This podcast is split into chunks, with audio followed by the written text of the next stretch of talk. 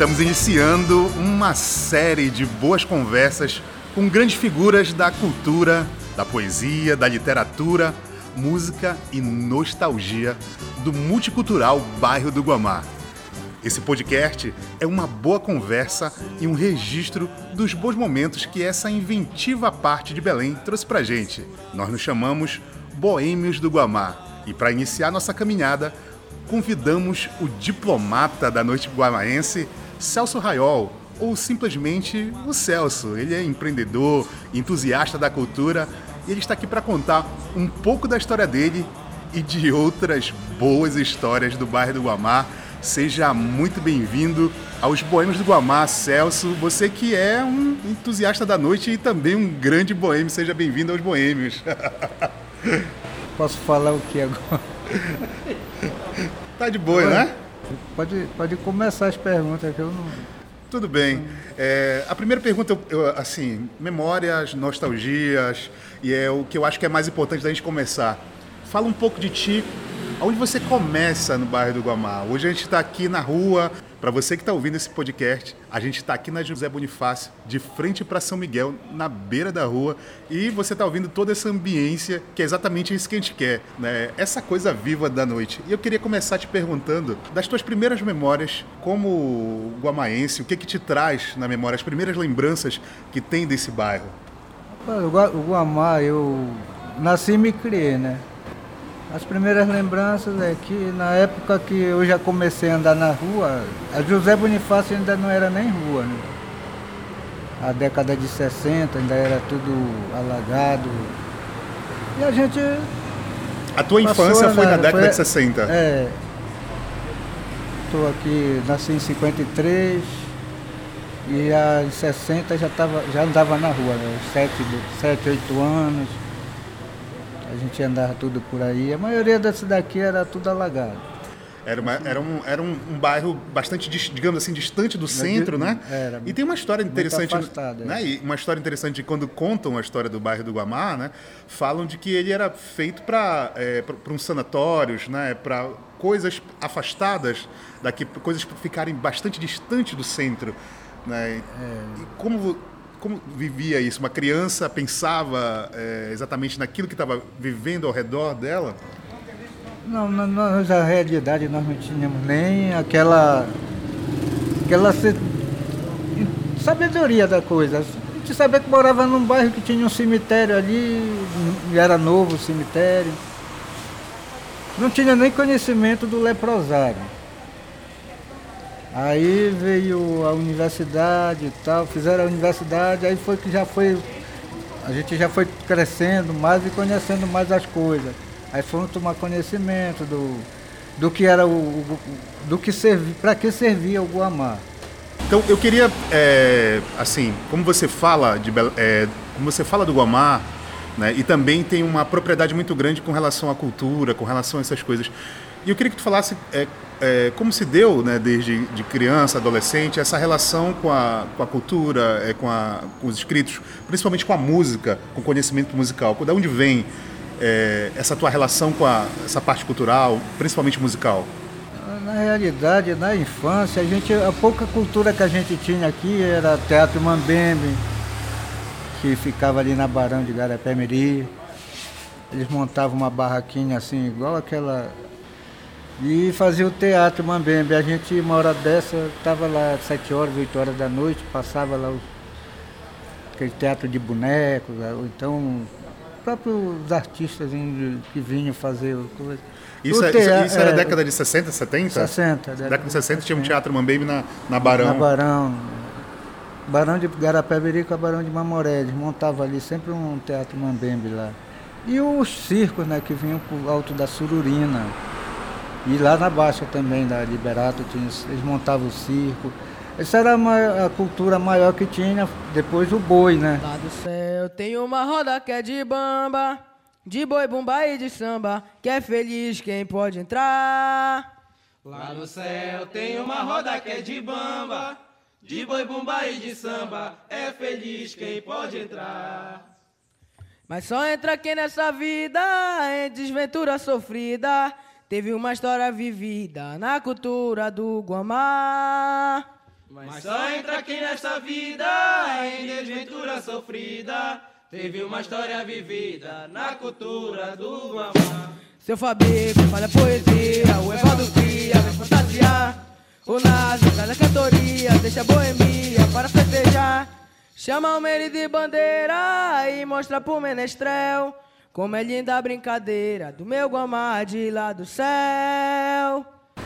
O boi que tinha Que um tem uma história, que tem uma é. história bastante profunda, né, do- é, na- no bairro do Guamá. Isso também tu conviveste bastante com, com os bois ou vendo eles. Os bois eles promoviam até festa no terreiro do boi. O Malhadinho, depois uma dissidência do Malhadinho, criaram o Tirafama. E o Tirafama foi, o Malhadinho acabou, continuou o Tirafama. Hoje tem outros bois que deram sequência, mas já não é mais tão forte como era naquela época. O, no, no Malhadinho, por exemplo, a gente ia pra lá ver, ver luta livre, tinha luta livre no Malhadinho naquela época do Telequete Montila. Era um bicho lá. Isso tudo fez parte da tua formação, da, tua formação da e cultura da, cu- guamaense. da cultura guamaense e, e tu conviveu com isso é, durante é, a tua adolescência. Né? E eu queria que tu falasse um pouco mais, é, porque percebo é, exatamente na parte musical né, um, um conhecimento que ele é diferenciado. Né? Quando a gente conversa com o Celso, né, você que não conhece o Celso, né, o Celso conhece bastante de discos, né, de compositores paraenses, da relação desses artistas com o bairro do Guamá e com os artistas que moram ainda por aqui, que já não moram mais aqui, mas que fizeram grandes histórias. E como se deu esses encontros é, com esses músicos, com essa história toda que se deu por aqui, pelo Guamá? É, esse daí já veio na parte que eu passei a trabalhar com na noite, né? Aí já passei a conhecer uns músicos, já passei a fazer música ao vivo com o pessoal no, no bar, sabe? E. Como produtor, como músico, Não, era só o contratante, né? Produtor, O- né? É, o- eu tinha. Aí veio na história do forró, aí mas que forró? É um Me explica, me explica melhor, que forró é esse? Era, era dançante, era um, uma casa de, de show, dan- dançante. Daí tinha. Como era o nome? Era o Forró do Celso, O né? Forró do Celso. Ele começou quando, o Forró do Celso? Foi em 1990 e acabou em 2000. Pois, foram 10 anos, é, de, é, 10 10 anos acontecendo as coisas aqui no Guamá e é como um ponto de referência, né? E quem tava por, quem passava por lá, o que acontecia, né? Como é que Nós tínhamos alguns é, grupos de pagode, né? No, no caso aqui, no Guamá tinha o Guamauara, o Égua de Nós, e trazia o Cabanagem, o Sovaco de Cobra, Manga Verde. E no forró a gente. E tinha outros, né? Por exemplo, Carícia.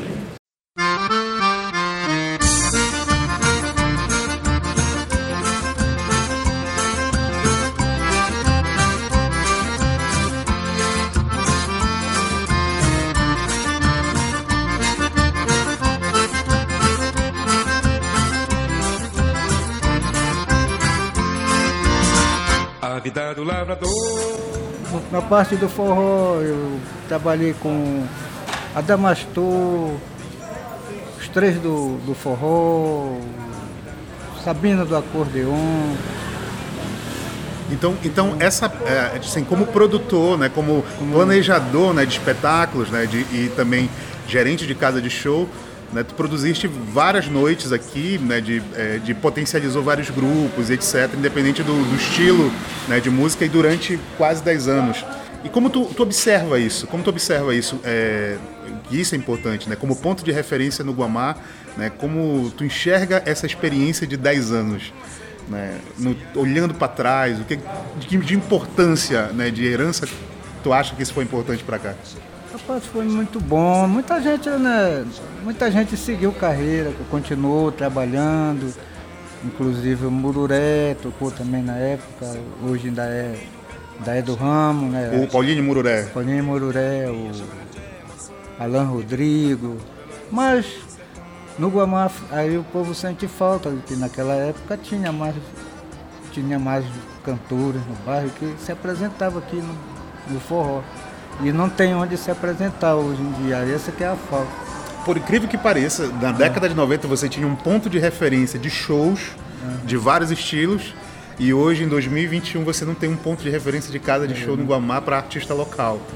Né? Talvez tenha uma visão da aparelhagem, que é outra coisa, né? mas nem para aparelhagem eu acho que, que existe um espaço assim no Guamá, porque eu acho que o portal talvez seja a referência, ele fechou né, para espetáculos há pouco tempo.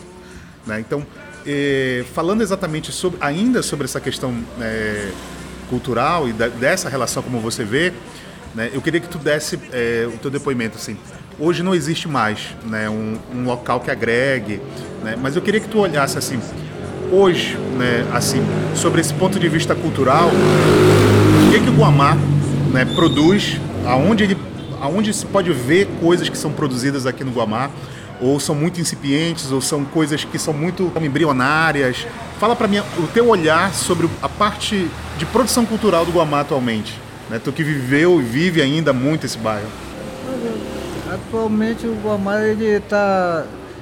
Se você quiser assistir alguém cantando, só tem o quê? Só o Gil que, que bota uma música ao vivo, né?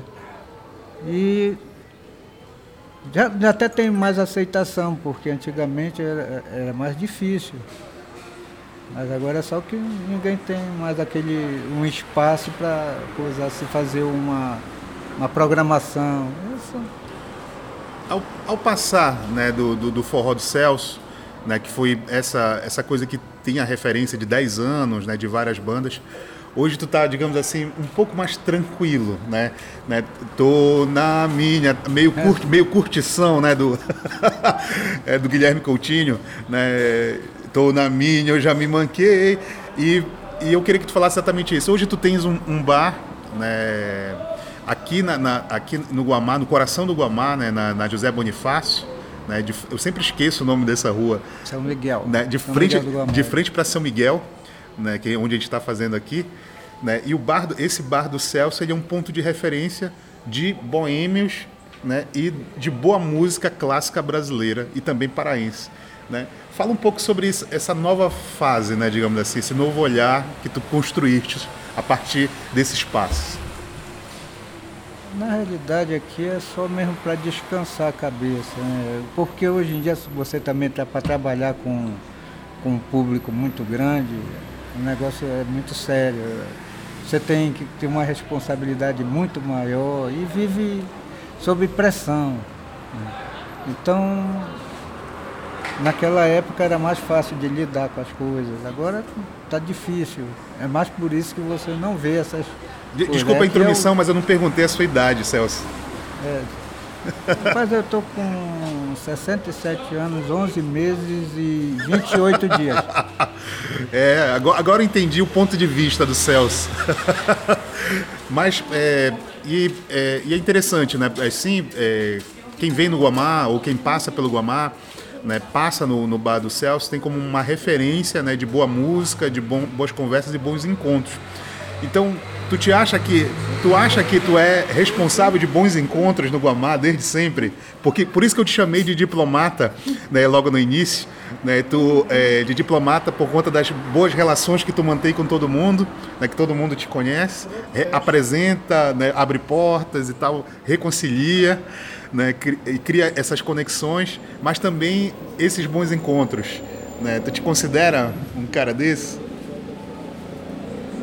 Isso aí também não é, não é, não é meu, né? É deles que conseguem chegar e, e me aturar também, né? É isso aí. Eu queria, eu queria que tu falasse, a gente é, tá numa gravação assim, livre e tal, conversando. É, você deve estar ouvindo, eu já falei no começo, mas você deve estar ouvindo barulho de carro, pessoas falando ao redor. A gente está exatamente no bar do Celso, por isso que tem essa ambiência toda, e é isso que exatamente a gente quer, trazer a ambiência da noite para cá. Então, primeiro eu queria é, te agradecer, Celso, pela, por, essa, por essa conversa. né? A gente precisa conversar mais né, saber mais do, das tuas opiniões sobre o não só sobre o Guamá, mas também sobre música brasileira, né, sobre o que mais tu gosta. Tu pode terminar assim, né? Que tu falasse É, um pouquinho sobre isso, né, sobre música brasileira, sobre música paraense, né, o que te agrada ouvir mais, o que te agradou ouvir mais durante todo esse tempo. Ainda, eu ainda curto muito a, a, música brasileira, a paraense. Todo o prazer de ouvir uma música é, é é um bom prazer. Eu continuo no.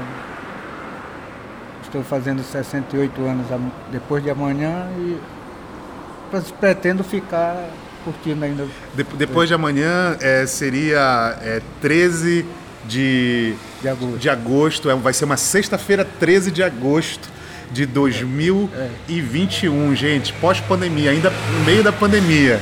Comemorar esses 68 anos do, do Celso. Né? Então eu queria te agradecer, Celso. Primeiro, desejar parabéns né, também Sim. daqui a, a, dois dias. Né, pelo aniversário de 68 anos, né, enfrentar o Guamá e o Brasil com 68 anos, depois da pandemia, é, sem dúvida nenhuma, você é um vencedor em qualquer circunstância. Então, obrigado pelas tuas palavras, obrigado por estar aqui nos Boêmios do Guamá. Isso, quem agradece é a casa e eu fico muito satisfeito de ter te dado uma, uma entrevista que talvez possa ser até um caminho para outras coisas. Né? É isso aí. Obrigado, gente. Acabamos de conversar com Celso Raiol, simplesmente o Celso, aqui no Bar do Celso, com vários colegas aqui. E a gente está encerrando por hoje. O Boêmios do Guamar é uma produção independente, produção e apresentação Fabrício Rocha. Aquele abraço, meus amigos. Até já. Sem furto de mulher amada, na penumbra do balcão, seresta ultramoderna sem viola e violão. Minha seresta